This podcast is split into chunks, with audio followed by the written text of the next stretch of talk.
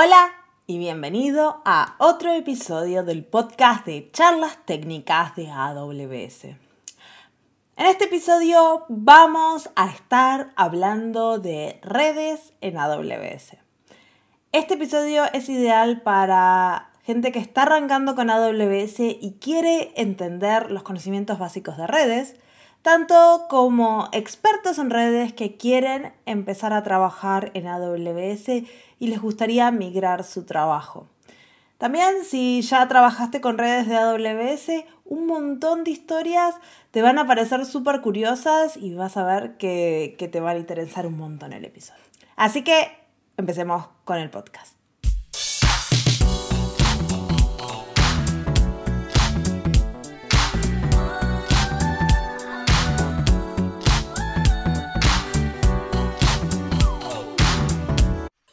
Hola y bienvenidos a el podcast de charlas técnicas de AWS. Mi nombre es Marcia Villalba y soy Developer Advocate para AWS. Y mi nombre es Isabel Huerga y soy Developer Advocate también para AWS. ¿Cómo estás, Isa? Encantada de estar de vuelta. He estado. ¡Yay! Sí, oh, lo he echado más de menos. Te he echado de menos, os he echado de menos a todos, a todos. os he escuchado, pero, pero he echado de menos estar aquí. Yo también te extrañé. Tuviste unos un par de episodios ausente, pero ahora estás de vuelta y trajiste un tema que te gusta mucho. Yo creo que eso te convenció de volver y vamos a hablar de redes. Y tenemos con nosotros a Anselmo Martínez, un Solution Architect de AWS, que nos viene a contar este, un montón de cosas de redes, de cómo cambiar tu trabajo a de redes a la nube de redes, que no tengo la más mínima idea de lo que nos vas a contar, así que estoy muy entusiasmada. Eh, ¿Cómo estás, Anselmo? Muy bien, Marcia, Isa, muchas gracias por la invitación. Eh, muy emocionado de estar aquí. Eh, un gusto de conocerlas igualmente. Encantadas de tenerte. un poquito de quién sos, qué haces y todas esas cosas para que la gente sepa que ¿Qué haces? Solucionar. ¿Por qué no venís a hablar de, redes y todas esas cosas? Sí, claro. Bueno, yo soy un Solutions Architect, un arquitecto de soluciones. Eh, me encuentro en el estado de Tennessee, en Estados Unidos. Eh, pero soy originalmente de México, del noreste de México, de, de Monterrey.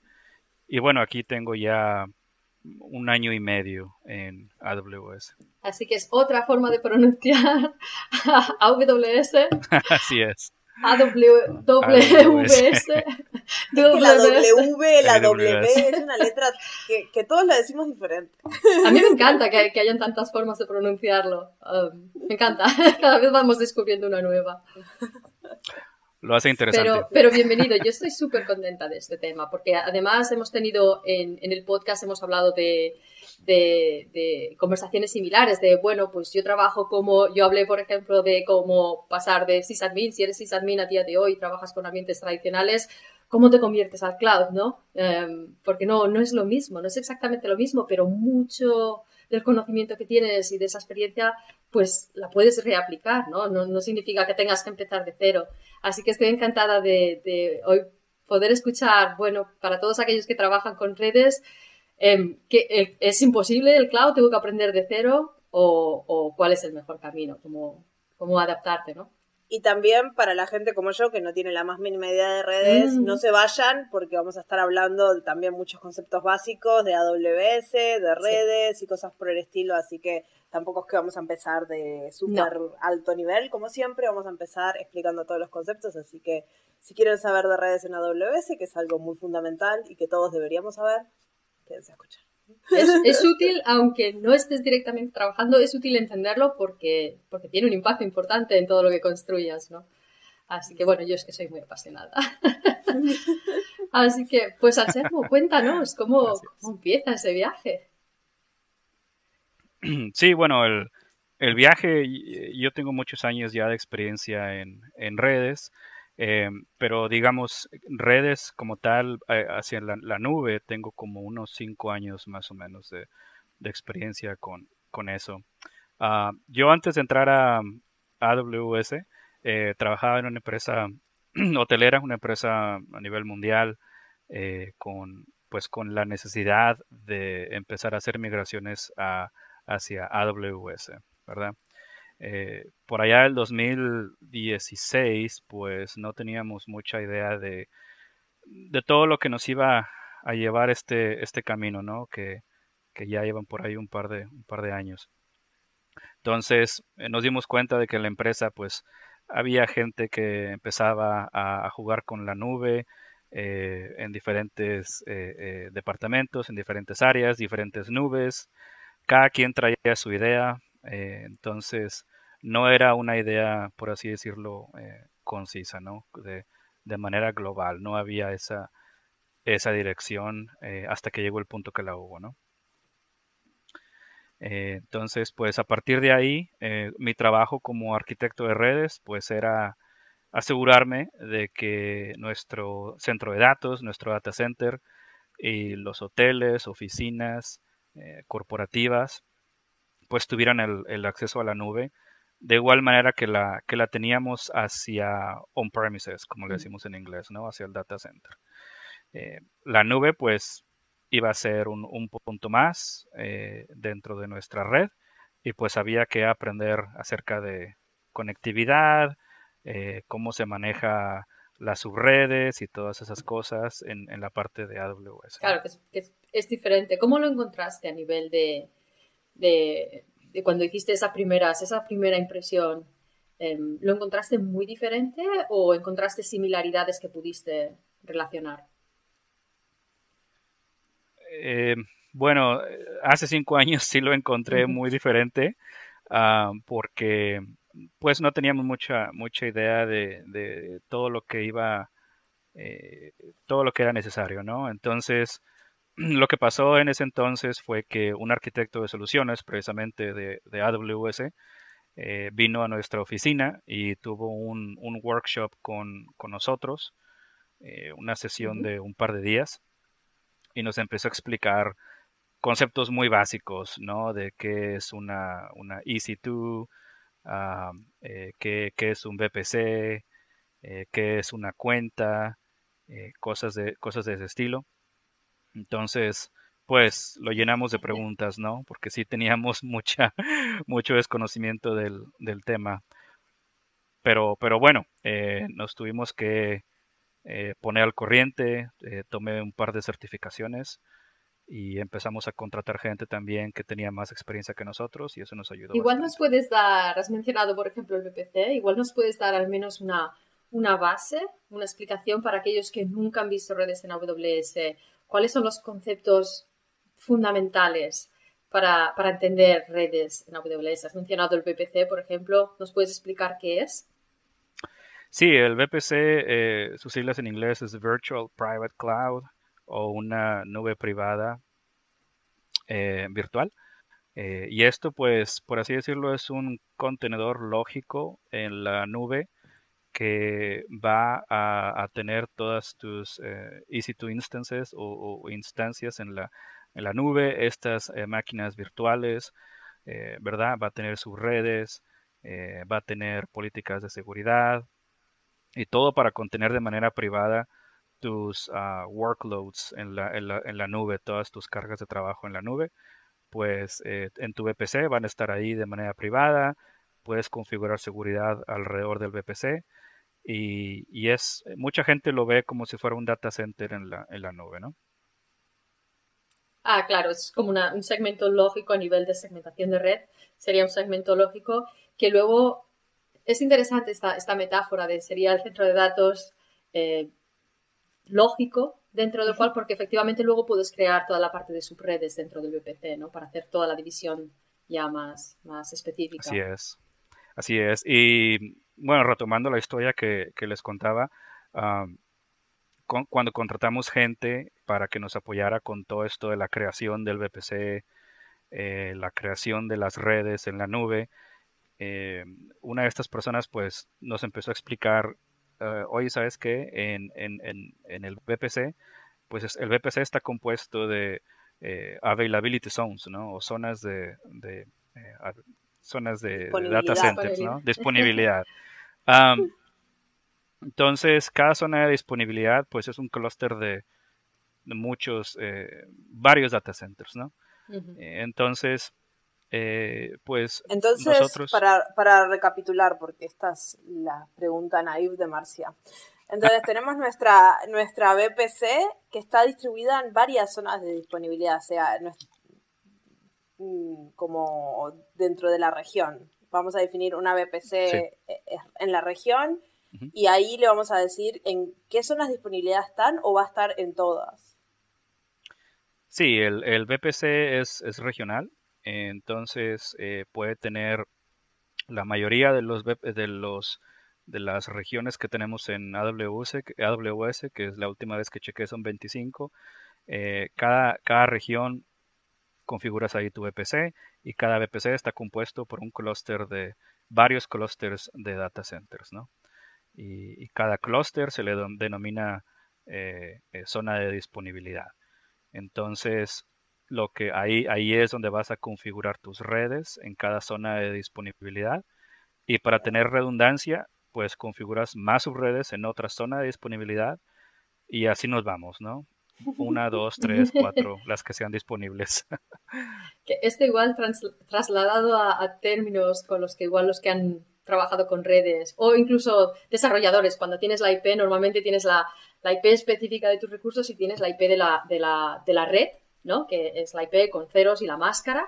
Mm. Eh, en el VPC normalmente asignarías eh, el segmento grande, contenedor, dentro del cual luego tienes las subredes con una máscara más pequeña dentro de ese contenedor que es el, uh, VPC y cada subred es específica a una availability zone o zona de, disponibilidad y que puedes tener más de una subred en cada availability zone porque luego ya, como Anselmo explicará, esto estamos empezando desde lo básico, básico, pero potencialmente luego tienes redes públicas, subredes públicas, privadas, puedes tener múltiples, puedes tener múltiples VPCs también. Em, pero yo creo que lo importante es eso. El VPC es como este contenedor grande dentro del cual tienes todas estas subredes y que pertenecen a, a, la subred que es eh, la que tienes asignadas al VPC y que puedes tener más de una en realidad pero las subredes tienen que estar dentro de este contenedor que es el VPC. La subred vive en la zona de disponibilidad, la availability zone, el VPC es el contenedor regional. ¿Sí? ¿Me lo he explicado bien, Anselmo? Así es. Sí, sí, sí. Excelente. Sí, bueno, hablando un poquito de las, de las IPs, eh, sí, como dices bien, Isa, una de nuestras decisiones iniciales fue eh, qué tan grande queremos hacer esa subred principal mm. para cada VPC. Eh, la queremos hacer lo más grande que se puede es eh, diagonal 16, ¿no? Y ahorita nos, meteremos qué, significa una, diagonal 16. Ah, en el caso de nosotros, pues empezamos con una red 10.100, eh, por así decirlo, ¿no? Entonces el VPC lo, lo pusimos como 10.100.0.0 diagonal 16. Entonces eso significa que 10.100, cualquier IP dentro del VPC va a ser 10.100 y, y, los últimos dos octetos van a cambiar. Entonces puede ser 10.100.1.0, 10.100.2.0 y, y así, ¿no? Eh, entonces, la red principal era una red eh, diagonal 16 y de ahí empezamos, la siguiente decisión fue eh, cómo es que vamos a empezar a, sacar redes más pequeñas, ¿no? Y una pregunta, eh, entonces, ¿y cómo, por qué eligen mm, diagonal 16 y no eligen lo más grande posible? No sé. ¿Hay alguna limitación? Bueno, eh, o... más pequeño, o 24, o más pequeña, No, es buena pregunta. En, en AWS lo, más grande que se puede es diagonal 16 y lo más pequeño es un diagonal 28. Entonces, para cada, para cada red AWS toma 5 IPs por cada subred para cuestiones de ruteo. Entonces, quítale 5 quítale cinco IPs de tu subred y es lo que las IPs que tienes disponibles, ¿no? Igual, igual vamos a dar un paso atrás para aquellos que no han hecho redes. Em, diagonal, que por cierto en España lo llamamos máscara. Em, cuando hablamos 16, 24, me da cuenta que, que, te referías a los octetos, pero estaba pensando igual, no todo el mundo lo ha hecho. Eh, la IP son cuatro números, es número, punto, número, punto, número, cuatro números. Y es, cada uno de estos números se llama octetos porque se hace la traducción a, binario. Y en binario son ocho dígitos, eh, que luego, si lo conviertes, unos y ceros, que luego lo conviertes a decimal y por eso tienes esos números. Y la máscara a lo que se refiere es cuántos de estos identifican a la red y cuántos de estos identifican al recurso. Si dices 16, significa 16 dígitos en binario, o sea, los dos primeros octetos, o sea, los dos primeros números, se refieren a la máscara y todos los demás los puedes utilizar para asignar a recursos. Con lo cual, pues si usas solo dos octetos, te quedan un montón de combinaciones para asignar a recursos. Si utilizas tres octetos, solo te quedan las combinaciones que puedas hacer con el último para asignar a recursos. Así que se trata de un ejercicio de cuántos recursos tengo y lo que decías tú, Anselmo, de intentar anticipar cuántos voy a necesitar o cuántas redes voy a necesitar, porque si lo haces muy grande ya no puedes asignar la, la 10-100, por ejemplo, ya no puedes crear otro VPC, porque ya si lo has hecho 16 ya lo tienes ahí. Así que es, un juego entre la cantidad de VPCs que vas a tener, la cantidad de recursos que vas a tener dentro de las redes y empezar a encontrar el balance para la máscara intentar planificar VPCs, subredes, que es bueno, todos los ejercicios que yo, que yo veo de, intentar anticipar son siempre difíciles. Y, por, esto es interesante. ¿Cuáles fueron las consideraciones que hicisteis a nivel de, para tomar esa decisión? Sí. bueno, consideramos cuántas eh, zonas de disponibilidad vamos a, íbamos a tener en la región para la cual estábamos eh, trabajando, ¿no? En este caso era eh, North Virginia o, US East One en el, noreste de Estados Unidos. Eh, esa era, fue la región con la cual empezamos. Sabíamos que después íbamos a estar en, la costa oeste de Estados Unidos y probablemente en el futuro en, Europa, en Asia. Entonces, sabíamos que podíamos llegar hasta allá, entonces era, una decisión muy, muy importante, ¿no? Entonces, como te decía, nos basamos en cuántas zonas de disponibilidad tenemos y esa diagonal 16 la terminamos dividiendo en, diagonal o, máscara de subred a 18. Eh, entonces ya teníamos cuatro eh, diagonales 18, por así decirlo. Si nos, nos, podemos ir al detalle de cómo sacar ese 18 o el 4, pero eran cuatro diagonal 18, ¿verdad? Entonces, una para cada eh, zona de disponibilidad. Eh, y después de ahí, cuántas, cómo iban a estar los, los tiers, de, el web tier, el database tier, um, application tier, esas, esas cosas, ¿no? Entonces, este, cuáles sus redes iban a, a, funcionar para cuál tier, ¿no? Esa fue otra de las decisiones que tuvimos que, Claro, porque segmentaste los diferentes tier en diferentes subredes. Así es, sí. Dijimos de esta subred a esta subred, van a separar este tier de esta subred. Y una pregunta, este ¿y eso ya lo tenían en el centro de datos mapeado de forma similar y fue como lift and shift en una forma de crear una red parecida o la reinventaron?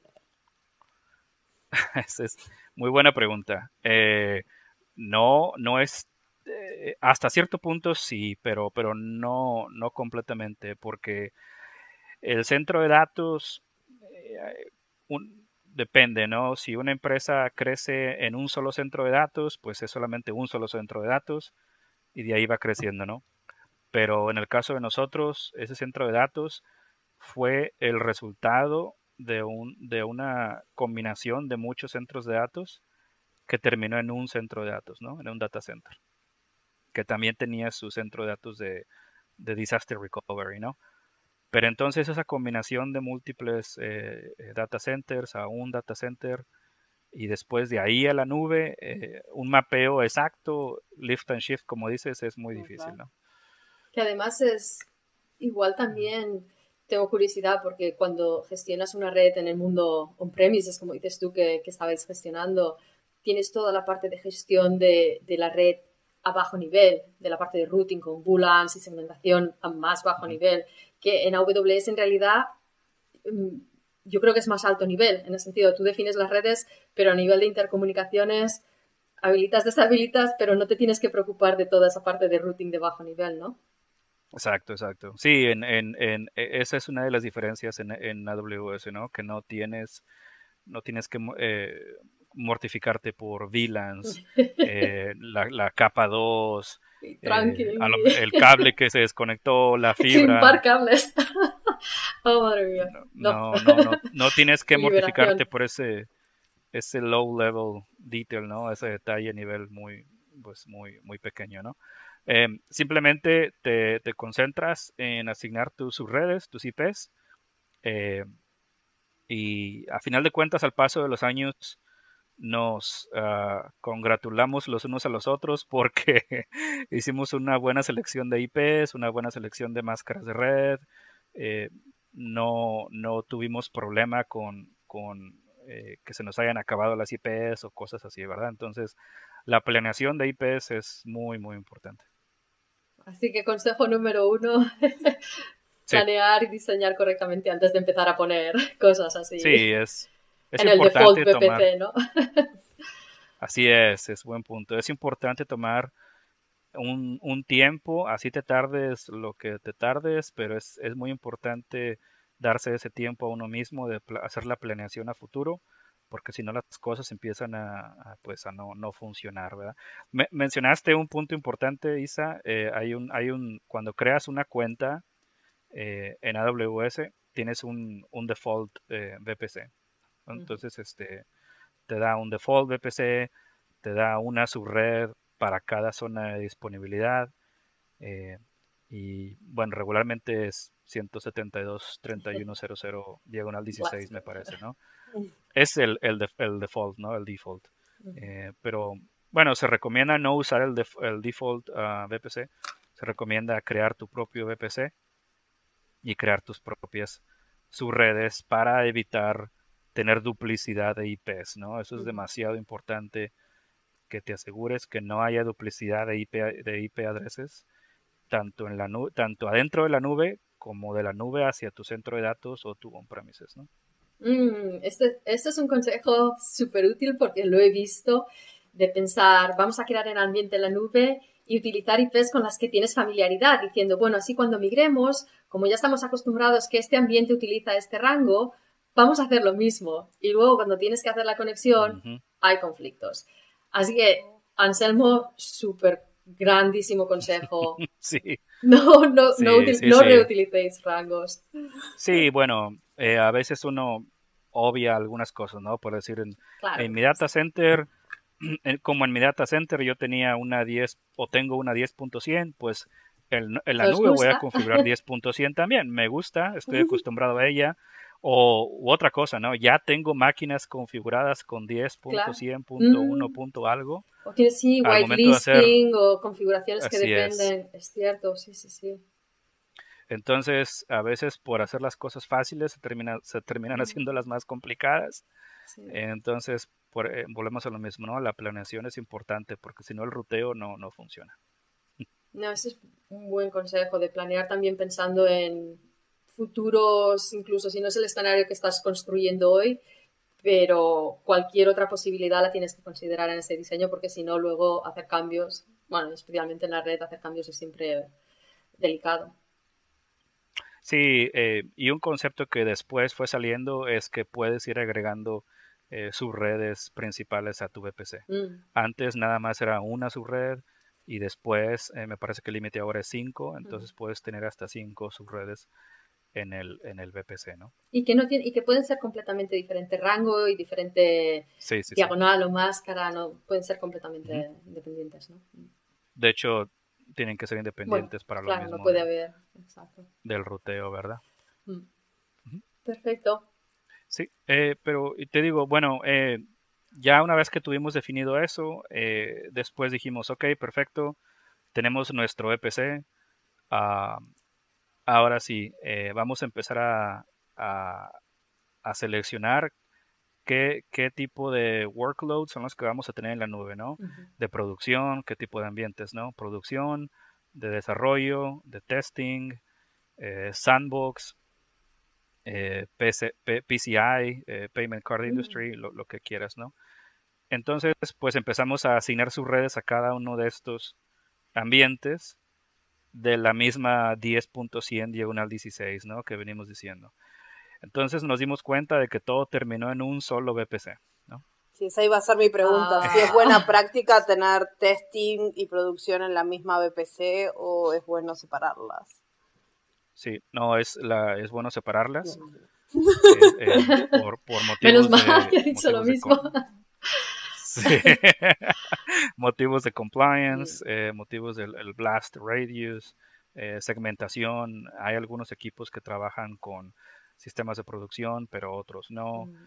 Eh, ¿Quién tiene acceso a qué? Entonces, todo se Y facilita. tengo otra pregunta, porque en, en episodios anteriores con Isa hablamos de cuando tenés múltiples cuentas, ¿no? Entonces cada cuenta trabaja con, por ejemplo, producción y testing. ¿Y cómo hacemos con las VPCs? ¿Tenemos, por ejemplo, una VPC compartida entre muchas cuentas? ¿Se puede hacer eso?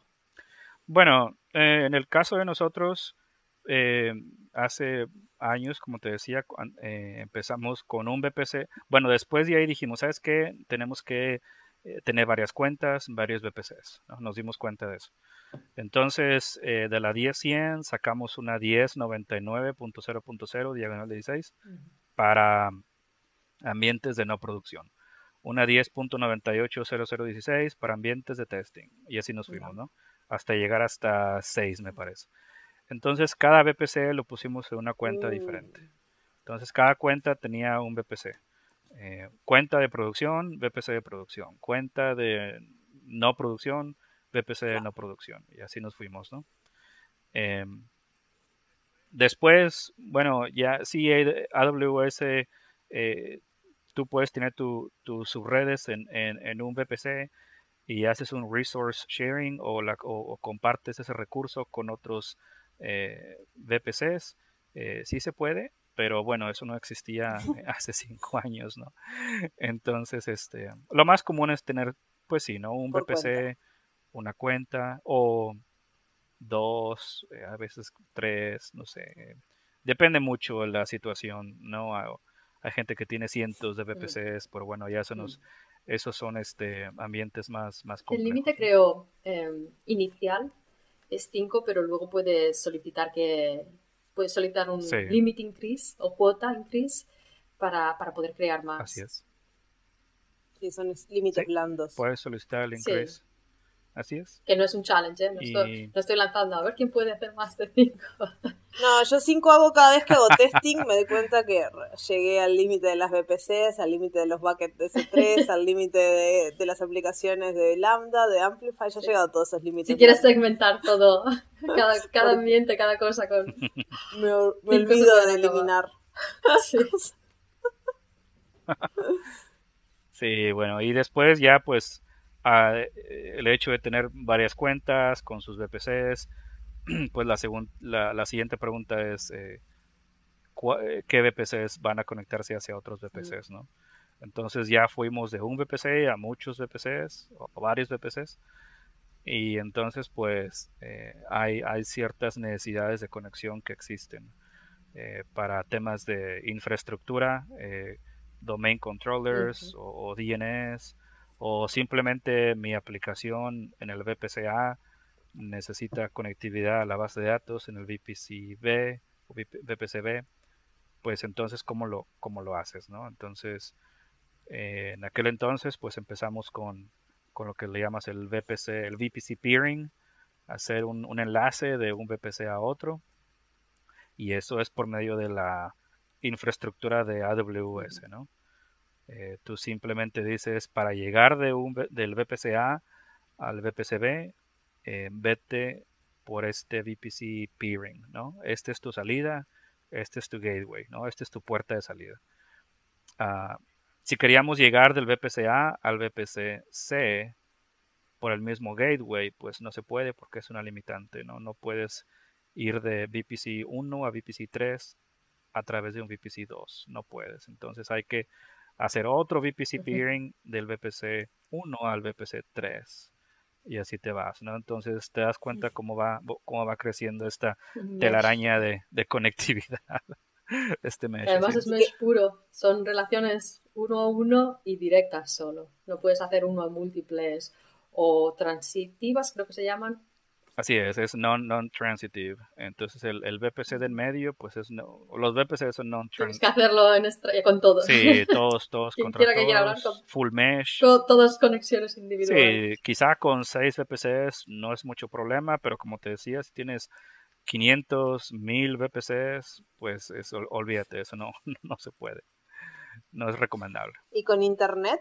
También tenés que hacer conexiones individuales o los VPC se conectan a internet? como es, es, eh, utiliza eh, infraestructura de, de, AWS, no, no hay que salir hacia, hacia el internet para el VPC peering. No, pero por ejemplo, si querés que tu, no sé, servicio se conecte a un servicio externo en internet. ¿Cómo defines público de ah, privado? Tráfico. Bueno, entonces eh, ya dijimos, tienes tus IPs privadas eh, pero también puedes tener tus IPs públicas, ¿no? Las IPs privadas son las que se conectan hacia tu data center eh, y las IPs públicas son las que se conectan hacia, eh, tienen un acceso directo a Internet, ¿no? No quiere decir que la IP privada no pueda tener acceso al Internet, sí puede, pero necesita un NAT gateway para poder salir hacia Internet. Mientras que el, el, host o, el, o la instance que vive en una IP pública tiene acceso directo a Internet por medio de otra cosa que se llama Internet Gateway. Entonces, ahí son otros conceptos que hay que eh, sí, capaz podemos hablar un poquito de qué es un NAT y qué es un Internet Gateway. Decir cuál es la diferencia. suenan parecidísimos. Sí, sí bueno. sí, bueno, para, para conectarse al Internet, eh, como decías, necesitamos un, un Internet Gateway, ¿no? Entonces este Internet Gateway eh, es, es manejado por AWS, por AWS, y se, eh, lo conectas a tu, a tu VPC, ¿no? Entonces, eh, todas las, las EC2 instances, por así decirlo, que, que, es, que tengan una IP pública, que, que, tengan una IP eh, pueden salir hacia Internet por medio de ese Internet Gateway, ¿verdad? Eh, esa IP se denomina, pública porque en su tabla de ruteo, para llegar a Internet, su salida es el Internet Gateway. Entonces, es por eso que se le denomina IP pública. Bueno, porque también el rango es diferente. El rango es, sí, bueno, entonces la subred... Es un rango público versus rango privado. Bueno, en este caso, eh, tú puedes tener una 10.100.5.0 y esa IP, si tú dices mi gateway es el Internet Gateway, va a salir hacia Internet. Sí, exacto, pero el, el, em, NAT Gateway lo que hace es la traducción de la IP privada, que es la 10.100, a una IP pública, que sería 86, lo que sea, que sería una IP en un rango público. El NAT Gateway... Eh, entiendo lo que dices, el recurso se convierte en público porque es accesible desde Internet, eh, pero el NAT Gateway lo que hace es convierte la IP pública y la IP privada para que pueda comunicarse este recurso con el mundo de Internet exterior. Sí, bueno, viniendo de una IP privada, eh, lo que se hace es se conecta primeramente el gateway, es el NAT Gateway, y este NAT Gateway vive en una subred pública ¿verdad? Entonces se encarga de hacer la traducción de una IP privada a una IP pública y luego el NAT Gateway va al Internet Gateway y después al Internet, ¿no? el Internet Gateway es la puerta de salida al Internet de la VPC. Es. como el router de tu casa. Exacto. así es, eh, así es. Todo pasa por ahí. Y es el que necesitas para conectar con el mundo exterior. Es de la subred la puerta de salida o es relativo a las instancias. Igual vale la pena hablar de, las routing tables um, que asignas a, las a las subredes. Igual para explicar un poco cómo hacemos que el tráfico vaya hacia dónde y qué define, ok, no, eh, tú no puedes hablar con el mundo exterior, tú sí, pero solo a través de... Porque también puedes tener recursos conectados directamente al Internet Gateway. Sí, para los que estén preparando su certificación de Solution Architect, espero que estén sacando notas porque esto está ahí. De hecho, el mundo de redes De hecho, para la, para la gente que, que, bueno, nos puede, nos puede ver por video, si no aquí digo el nombre, eh, yo, yo estudié este libro también, se llama eh, AWS Certified Advanced Networking, eh, mm. o eh, que lo sacó AWS hace un par de años atrás. Se considera, pues es, ya tiene algunos años, pero los, los conceptos, muchos de ellos siguen, siguen fijos, ¿no? Mm. bueno, retomando el punto de las tablas de, de ruteo, cada VPC tiene un, un, router o un router, no sé cómo le digan, Eh, que, es el, que es el router del VPC, ¿no? Eh, el cliente pues no tiene acceso a ese router, no tiene para qué tener acceso al router, que es otra de las diferencias. Es otra de las diferencias con el data center, ¿no? Uno, uno viene acostumbrado a, meterle mano a los routers, a los switches, a los firewalls y, llegas a la nube y, dices, oye, no, tiene, no tengo acceso a ese, a ese router, ¿no? ¿Cómo, ¿Qué pasó, no? Entonces, ese, ese router es transparente, ¿no? Eh, hace un momento les decía que, cada subred eh, AWS toma 5 IPs de cada subred. Entonces, una de esas IPs eh, es para conectarse a, ese router del VPC, ¿no? y poder, poder comunicarse con otras subredes dentro del VPC.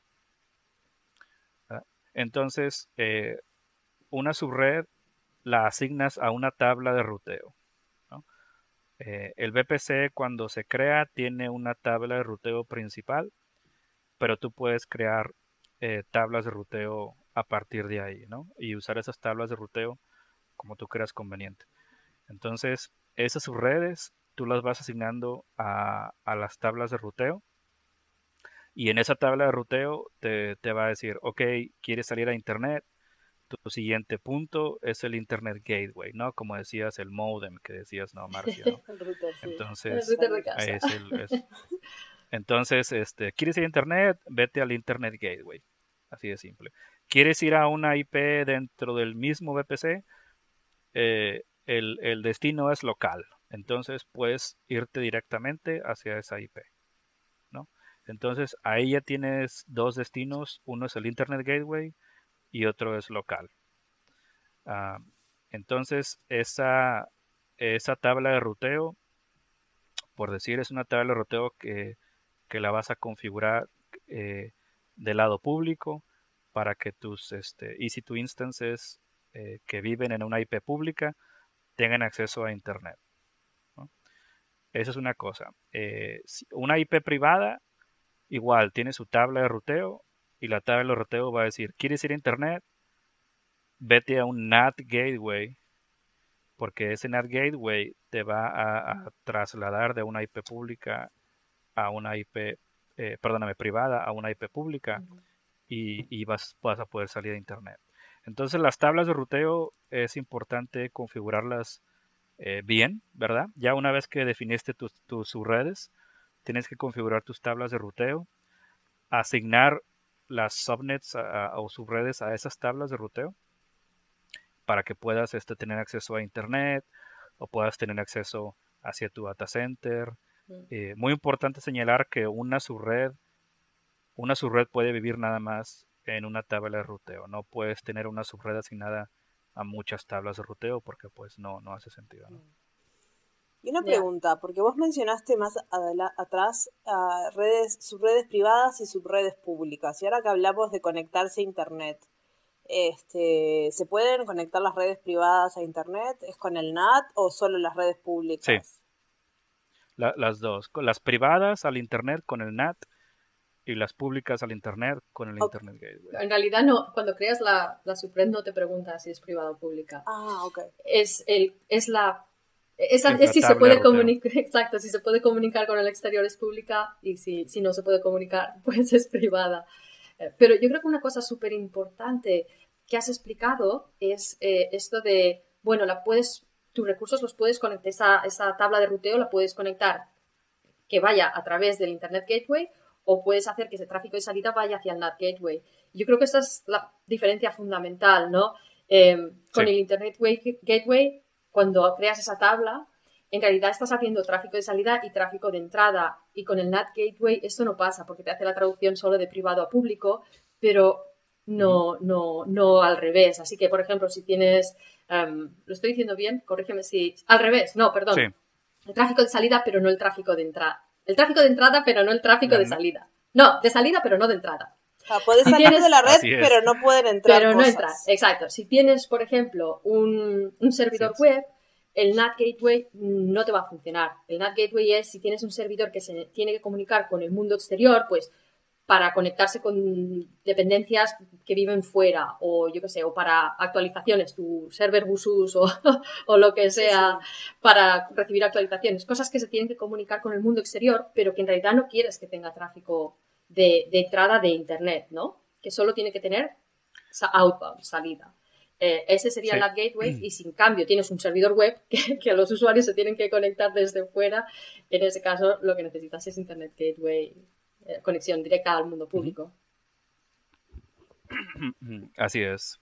Sí, eh, la tabla de ruteo es... importante. Si, si, si esa subred está asignada a una tabla de ruteo y en la tabla de ruteo te dice que la 0.0.0 que es Internet va hacia el Internet Gateway, entonces esa, esa es una IP pública, ¿no? Exacto. Así es. Y otra pregunta, que sigo haciendo preguntas básicas porque acá me estoy armando toda la red en mi cabeza. Yo creo que ya no es básico eh, esta conversación. ¿eh? bueno, para ustedes sí. Este, para mí esto es muy difícil. Pues, este, hablamos de internet, hablamos de tráfico de entrada. ¿Y los firewalls? ¿Cómo prevenimos cosas maliciosas? ¿Dónde configuramos eso? Bueno, los, los firewalls los eh, los puedes, puedes tener un firewall en cada VPC. Eh, ya entramos en otro tipo de arquitectura, ¿no? ¿Cómo es que quieres tu entrada y salida hacia el Internet? ¿Lo quieres centralizado en un solo VPC? ¿O lo quieres eh, en, eh, un firewall en cada VPC, ¿no? ya depende mucho cómo lo, cómo lo quieras ver tú. Eh, qué tantas licencias de firewall tengas, cosas por el estilo. Pero pues digamos que tienes tus firewalls eh, de manera centralizada en un, en un solo VPC. ¿No hay servicio de AWS de firewall? Sí. Ah. Sí, es, salió recientemente. Licencias, digo, ¿cómo es, AWS, AWS Firewall tiene sacó su propio firewall. Y igual trabajamos con otros tipos de, de vendors, ¿no? Eh, Checkpoint, Palo Alto, Cisco. Sí, tienes el servicio WAF, por ejemplo, web. Sí, pero es de application más a nivel de, aplicación. Yo creo que aquí habría que matizar, porque los firewalls, hay firewalls de diferentes tipos. Hay firewalls que se dedican, bueno, aparte de los niveles de tráfico, hay firewalls que se dedican a nivel, a layer capa 2, capa 3, capa 7, depende aquí de qué, lo, qué es lo que queremos hacer, qué tipo de tráfico queremos filtrar, porque incluso podríamos decir que en, de alguna manera, la creación de security groups y de ACLs es una forma también de controlar y filtrar el tráfico que puedes utilizar. ¿Qué es eso? Buena pregunta. bueno, sí, bueno, igual y, em, cuando igual cuando creas el VPC, igual ya dijimos, creas tus subredes, creas el, el VPC como tal, creas las tablas de ruteo, eh, tu Internet Gateway, creas tu NAT gateway.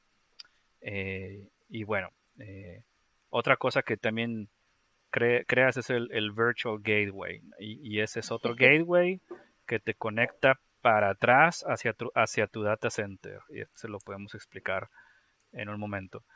Pero ah, también hay otra cosa que configuras que son los security groups y las eh, ACLs, ¿no? Access Lists o Network Access Lists, ¿no? Son, son dos tipos de, configuraciones que, tienes, ¿no? Ah, la diferencia entre estos dos es que tu Network Access List em, protege tu red, tu, subred, protege ese nivel de, ese nivel de red, eh, qué, cosas van a entrar, qué cosas pueden salir de esa subred eh, por medio de, eh, IPs, ¿no?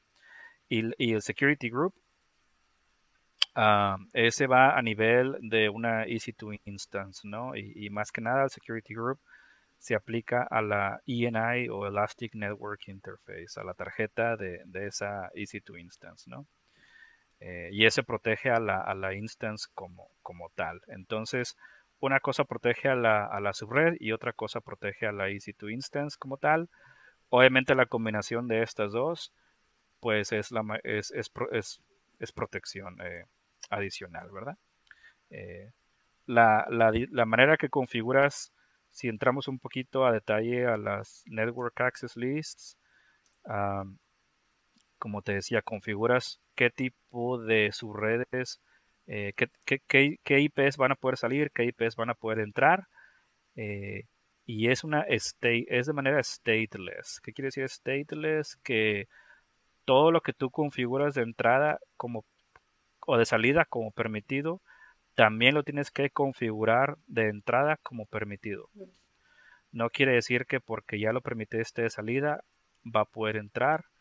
Tienes que también configurar en esa subred eh, eh, esa, esa entrada eh, para que digas, bueno, si viene de esta IP, tú puedes entrar a mi subred. ¿No? Eso es stateless. Tienes que configurar la entrada explícitamente. Y la salida. Una línea para cada security group.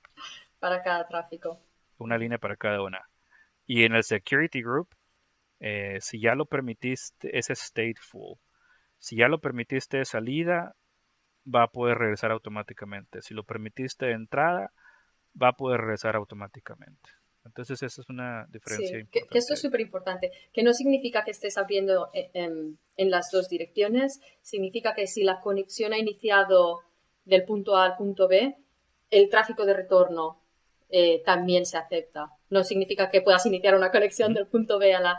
Pero sí que es verdad que el tráfico de retorno se acepta y con la ACL eso no pasa. Si no, si no explícitamente creas esa otra línea, como decía Anselmo, de, para el tráfico de, retorno, no recibes la respuesta. Así que eh, potencialmente no, no, funcionaría porque normalmente el tráfico tienes la, petición y la, y la, respuesta, ¿no?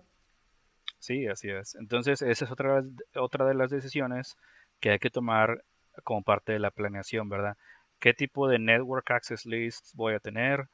Eh, yo no recomendaría que fueran muy eh, granulares o muy específicas, porque después al momento del troubleshooting no vas a saber, no vas a saber realmente qué está bloqueando, ¿no? O sea, si es un problema de la aplicación o si es un problema de, eh, de ruteo, si es un problema del Network Access List, si es del Security Group, entonces es algo que configuras y no lo quieres volver a configurar en mucho tiempo, ¿no?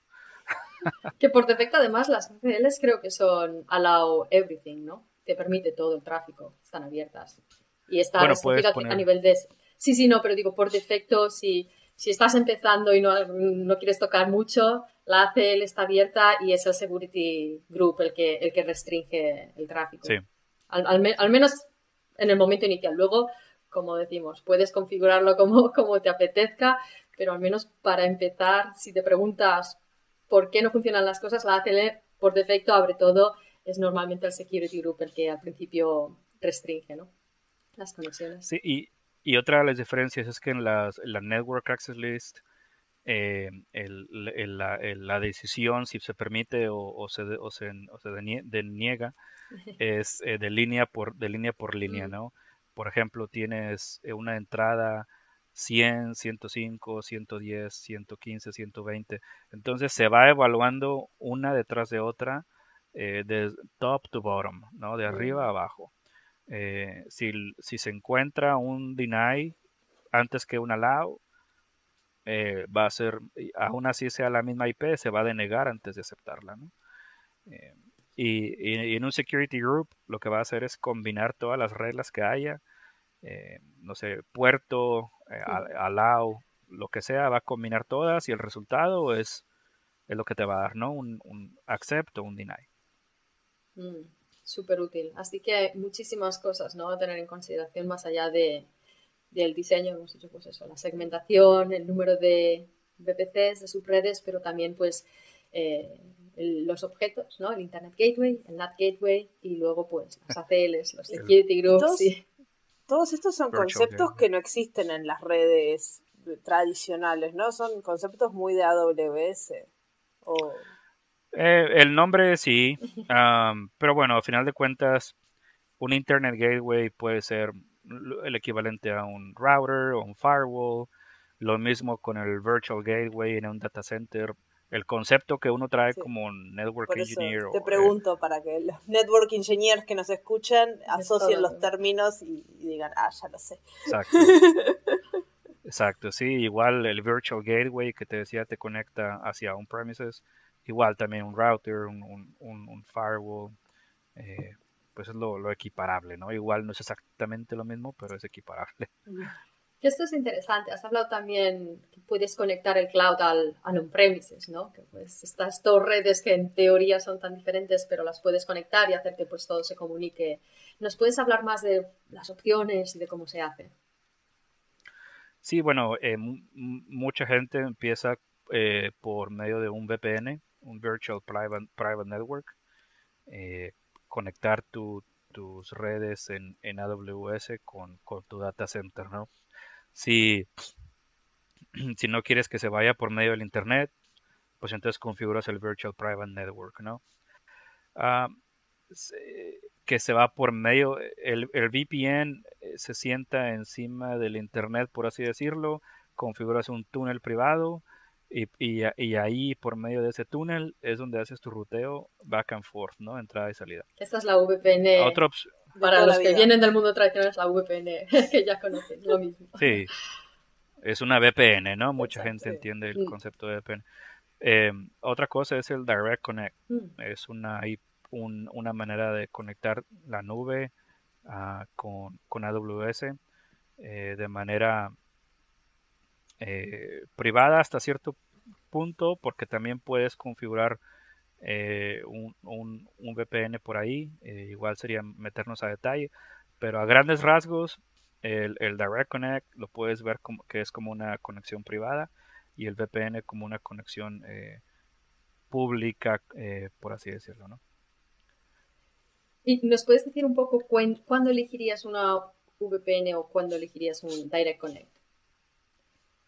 Sí, bueno, el, Direct Connect lo utilizas cuando tienes la necesidad de tener eh, SLAs o Service Level Agreements, eh, contactas a un proveedor de Direct Connect eh, y, bueno, tiene necesidad de tener un bandwidth o un ancho de banda mayor ¿verdad? Eh, que lo que un VPN te podría dar.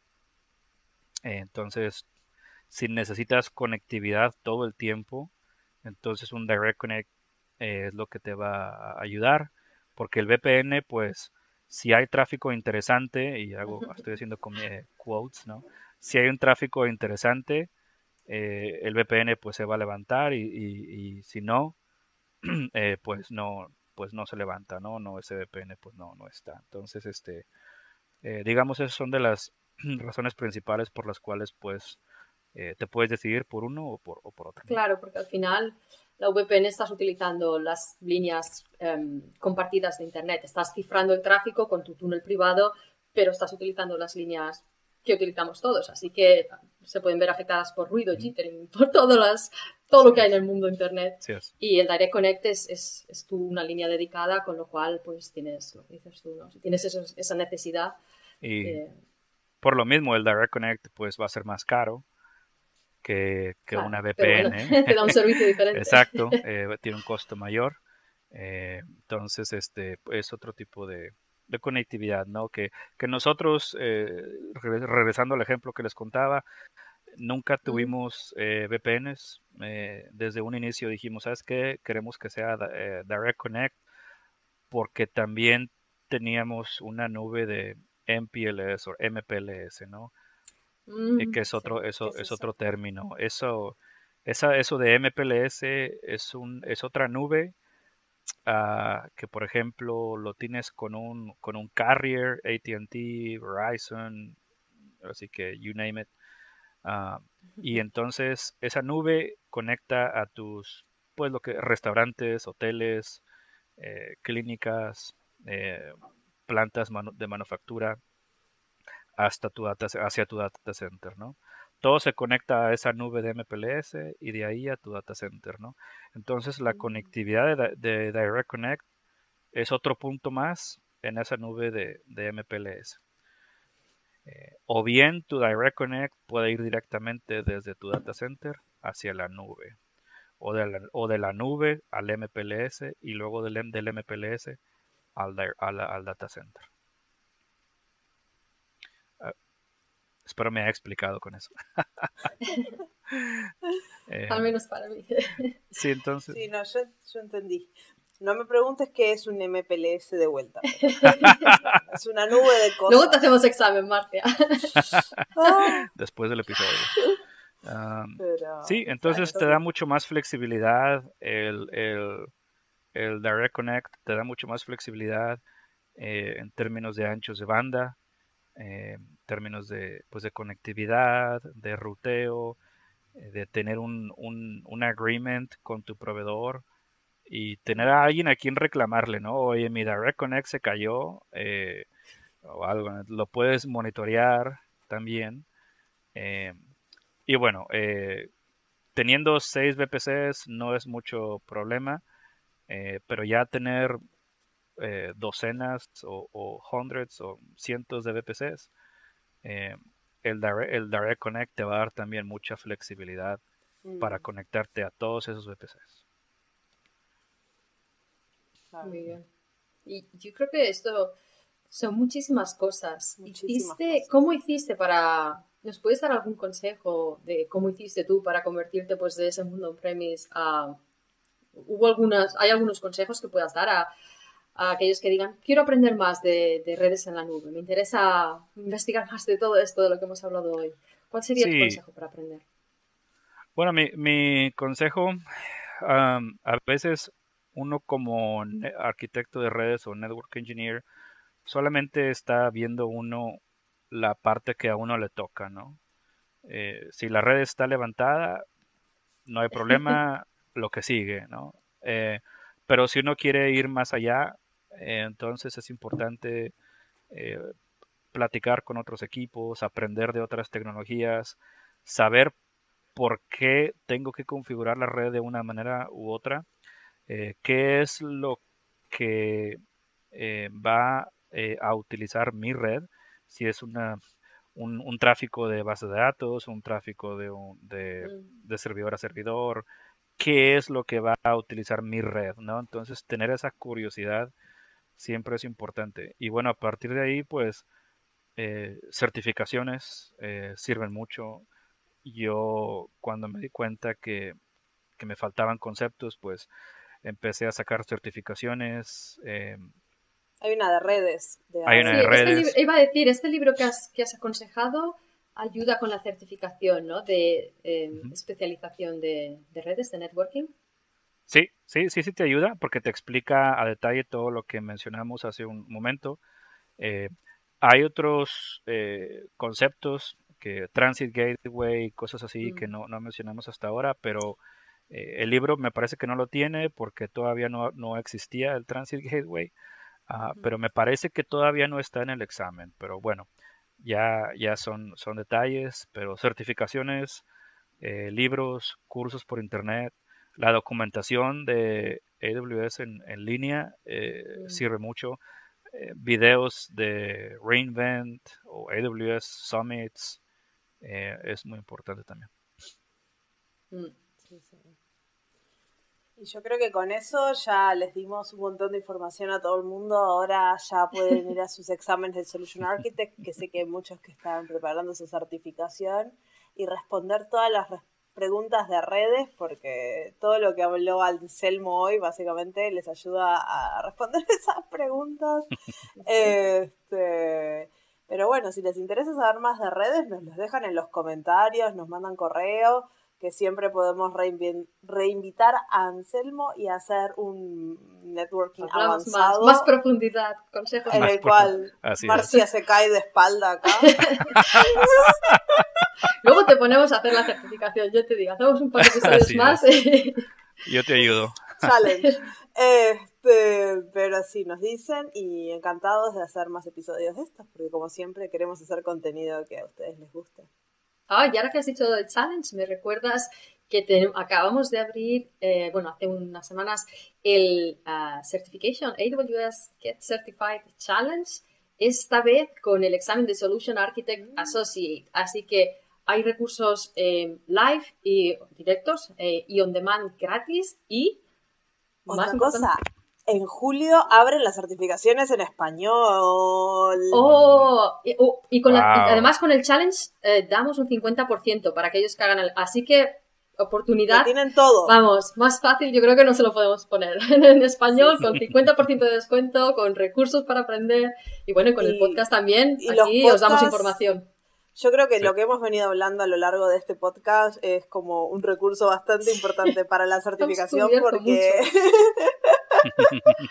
Hemos cubierto bastante, yo creo, así que, Exacto. pero bueno, si hay algo más de lo que queráis que, que os ayudemos, que hablemos, dejar un comentario, escribir un correo.